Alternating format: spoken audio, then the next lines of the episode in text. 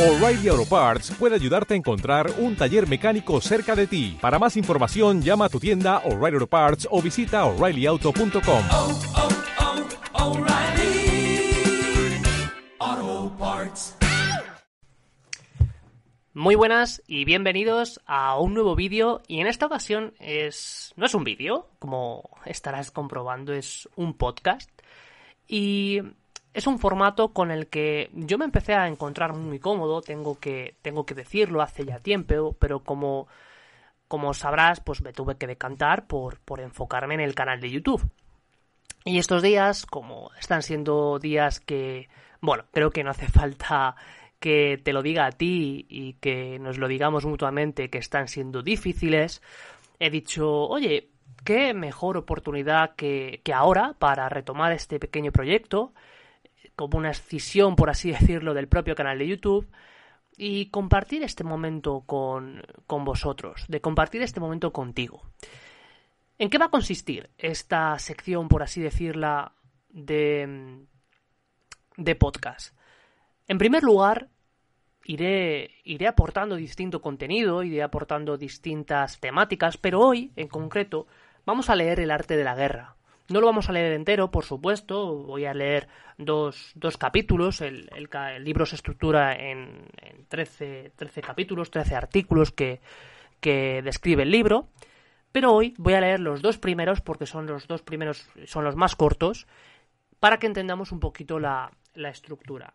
Para empezar, me gustaría animarte a que si estás escuchando esto por la mañana, te, te lo tomes como, pues bueno, mientras haces eso que tengas que hacer, si tienes que limpiar, si tienes que hacer ejercicio, si tienes que cocinar, si tienes que planchar, lo que sea, lo que sea que tienes que hacer, puedes ponerte esto de fondo mientras escuchas todo esto y, y bueno, pues que sea lo más ameno posible. Así que déjame acompañarte en eso que, que tengas que hacer y comenzamos. Antes de nada, decirte que si este tipo de, de, contenido te gusta, si esta idea que estoy subiendo ahora te gusta, te agradecería muchísimo que lo puedas reflejar con un gesto muy sencillo que, que de verdad no, no suele costar nada, económicamente por supuesto, pero a mí me ayuda muchísimo, que es que lo puedas compartir si, si esto crees que le puede ayudar a, a, algunas personas, a gente de tu entorno, si le puede gustar, si le puede animar, si se puede animar también a compartir y a opinar como vamos a hacer después. Y también, por supuesto, que puedas dejar tu comentario para decirme, oye, si te ha gustado, qué parte te ha gustado más, qué mejorarías, porque sabéis que me encanta escuchar vuestras sugerencias. Y por supuesto, pues agradecer todo vuestro apoyo, todo tu apoyo, e insisto, ponte cómodo, ponte cómoda, ponte a hacer aquello que tengas que hacer, que comenzamos. El arte de la guerra, de Sun Tzu. Esta edición que tengo yo es una edición que es muy económica, me costó creo que 9 euros o 10 euros. Y hay ediciones, por supuesto, más curradas, incluso con, con imágenes, con infografías. Artículo 1. De la evaluación. Sun Tzu dice, la guerra es de importancia vital para el Estado. Es el dominio de la vida y la muerte, un camino que puede conducir por igual a la conservación del imperio o a la pérdida de éste. Es imperioso regularla bien. No reflexionar en profundidad sobre sus implicaciones equivale a mostrarse negligente respecto a la conservación o la pérdida de los bienes más preciados, y no debemos incurrir en este error. Cinco son los elementos prioritarios que debemos tener en cuenta en nuestras deliberaciones y que debemos cuidar al máximo. En este punto hay que obrar como los grandes artistas que, siempre que acometen una obra maestra, tienen un objetivo final, aprovechan todo cuando ven y oyen, y no desdeñan las posibles vías para adquirir nuevos conocimientos, ni las posibles ayudas que los guían hacia la consecución de su fin. Si queremos que la gloria y el éxito acompañen a nuestras armas, no debemos perder de vista ninguno de estos cinco elementos la doctrina, el tiempo, el espacio, el mando y la disciplina. La doctrina. La doctrina. Sí, la doctrina, me estás entendiendo bien. Da lugar a la unidad del pensamiento. Nos inspira una misma manera de vivir y de morir. Y nos hace intrépidos e inconmovibles ante las desgracias y la muerte. Si conocemos bien el tiempo, tendremos presentes los dos grandes principios del Shan y el Yan, mediante los cuales se han formado todos los elementos de la naturaleza, y mediante los cuales estos se modifican. Así conoceremos el tiempo de su unión y de su mutua concurrencia, para poder producir frío o calor, serenidad o tormenta. El espacio no es menos digno de nuestra atención que el tiempo. Si lo estudiamos bien, conoceremos lo alto y lo bajo, lo lejano y lo cercano, lo ancho y lo estrecho, lo que permanece y lo que termina por pasar. Por mando me refiero a la equidad, el amor, por todos los hombres en general y por aquellos sometidos a nosotros en particular, la ciencia de los recursos, el coraje y el rigor. Estas cualidades caracterizan al poseedor de la dignidad de general, son virtudes necesarias todas ellas y para adquirirlas no hay que descuidar nada.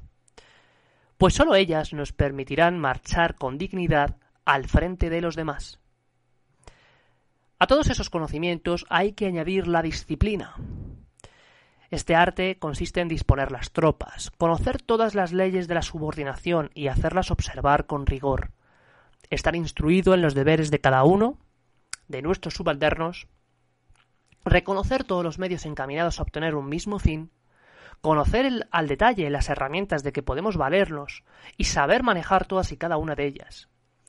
El conjunto de estos elementos forma un cuerpo de disciplina, cuyo conocimiento práctico no debe escapar a la sagacidad ni a las atenciones de un general.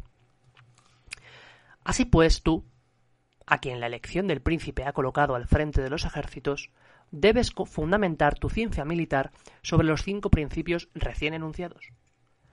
La victoria te sonreirá en todo momento.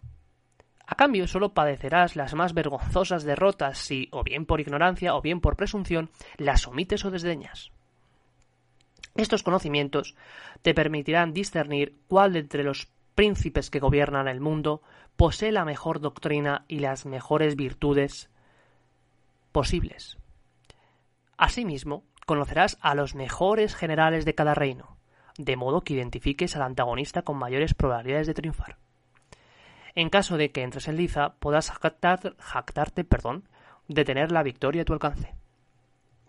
Estos mismos conocimientos te harán prever los momentos más favorables, pues el tiempo y el espacio están conjugados para ordenar el movimiento de las tropas y los itinerarios que deben seguir pues tendrás que regular tus desplazamientos de la manera más oportuna para tus intereses. No iniciarás ni terminarás ninguna campaña a destiempo. Reconocerás el fuerte y el débil, tanto entre los que están a tu cuidado como entre los enemigos a quien combatirás. Sabrás de boca de ambos ejércitos en qué cantidad y estado se encontrarán las municiones de guerra y las provisiones. Además, distribuirás las recompensas con liberalidad, pero continuo y no escatimarás castigos cuanto sean necesarios. Admirado por tus virtudes y capacidades, los oficiales bajo tu autoridad te servirán tanto por placer como por deber. Estarán de acuerdo con todos tus proyectos, su ejemplo arrastrará a sus subalternos, y los soldados rasos harán acopio de todas sus fuerzas para asegurarte el éxito y la gloria. Estimado, respetado y amado por los tuyos, los pueblos vecinos vendrán con alegría a colocarse bajo los estandartes del príncipe al que sirves, o bien para vivir con arreglo a sus leyes, o bien para obtener su protección. Al ser consciente de cuáles son tus límites, no emprenderás ninguna empresa que no pueda llevarse a buen fin. Ojito a esta frase. Desentrañarás con idéntica agudeza tanto lo que suceda lejos de ti como lo que desarrolle el mundo ante tus ojos. Te aprovecharás de las dimensiones que surjan entre tus enemigos para ganarte a los descontentos para tu causa, sin escatimar promesas, ni dones, ni recompensas. Si tus enemigos son más poderosos y fuertes que tú, no los atacarás, sino que evitarás con sumo cuidado toda posibilidad de enfrentamiento directo. En tal caso debes esconderte y prestar una atención extrema al estado en que te encuentres. Habrá ocasiones en que te rebajarás y otras en que simularás tener miedo. A veces fingirás ser débil a fin de que tus enemigos se dejen vencer por la presunción y el orgullo y, en consecuencia, te ataquen a destiempo o se dejen sorprender y destrozar con deshonra. Procurarás que los inferiores no puedan adivinar nunca cuáles son tus intenciones. Mantendrás a tus tropas alerta en todo momento siempre en movimiento y ocupadas para evitar que la molicie las ablande, con el deshonor que eso conllevaría. Si concedes a alguien algún interés, perdón, a las ventajas de mis planes, procura crear situaciones que contribuyan a hacerlas posibles. Fin del capítulo 1. Permíteme ahora que beba un poco de mi infusión puedes tomarte un trago si te has preparado un café o, algo, o una infusión, sea la hora a la que me escuches. Vamos a ver. Cositas que, que me gustaría comentar. Mi idea es que con cada capítulo, con cada episodio de este podcast,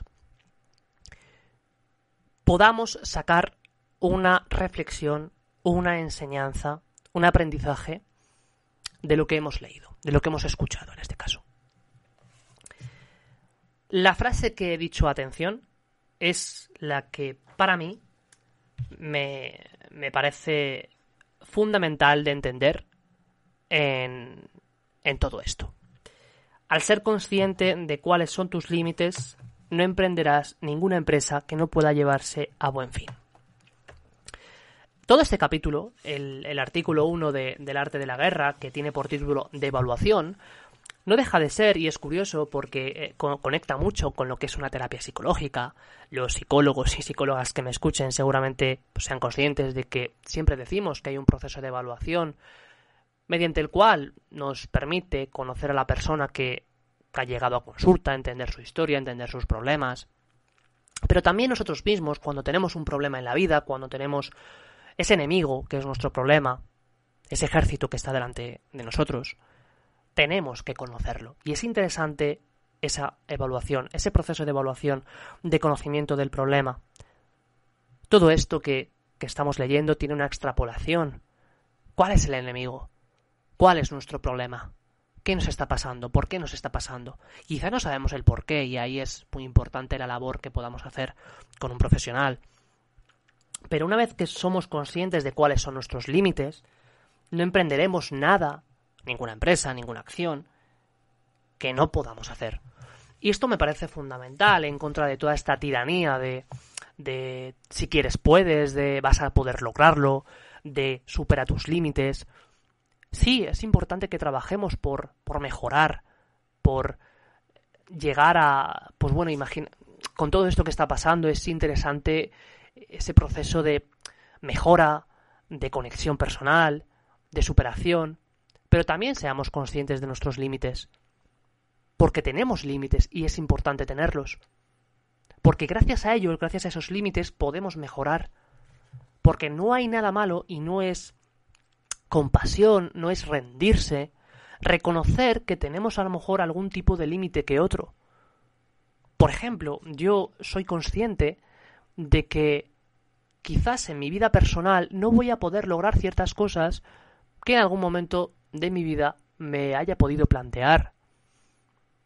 O, por ejemplo, yo soy consciente de que ahora no puedo hacer cosas con el canal de YouTube de grabación, de, edición. No, se escapa a mis límites. Puedo mejorar poco a poco, es mi intención, por ejemplo, ir mejorando en calidad de, edición, de, de sonido, de, de cómo edito.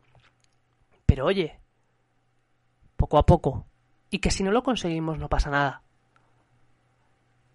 Tenemos límites y es importante conocerlos, porque una vez que sepamos cuáles son nuestros límites, vamos a poder trabajar en, ellos, no solo para reconocerlos, para aceptarlos, sino también para ver si hay algunos de ellos que podemos mejorar.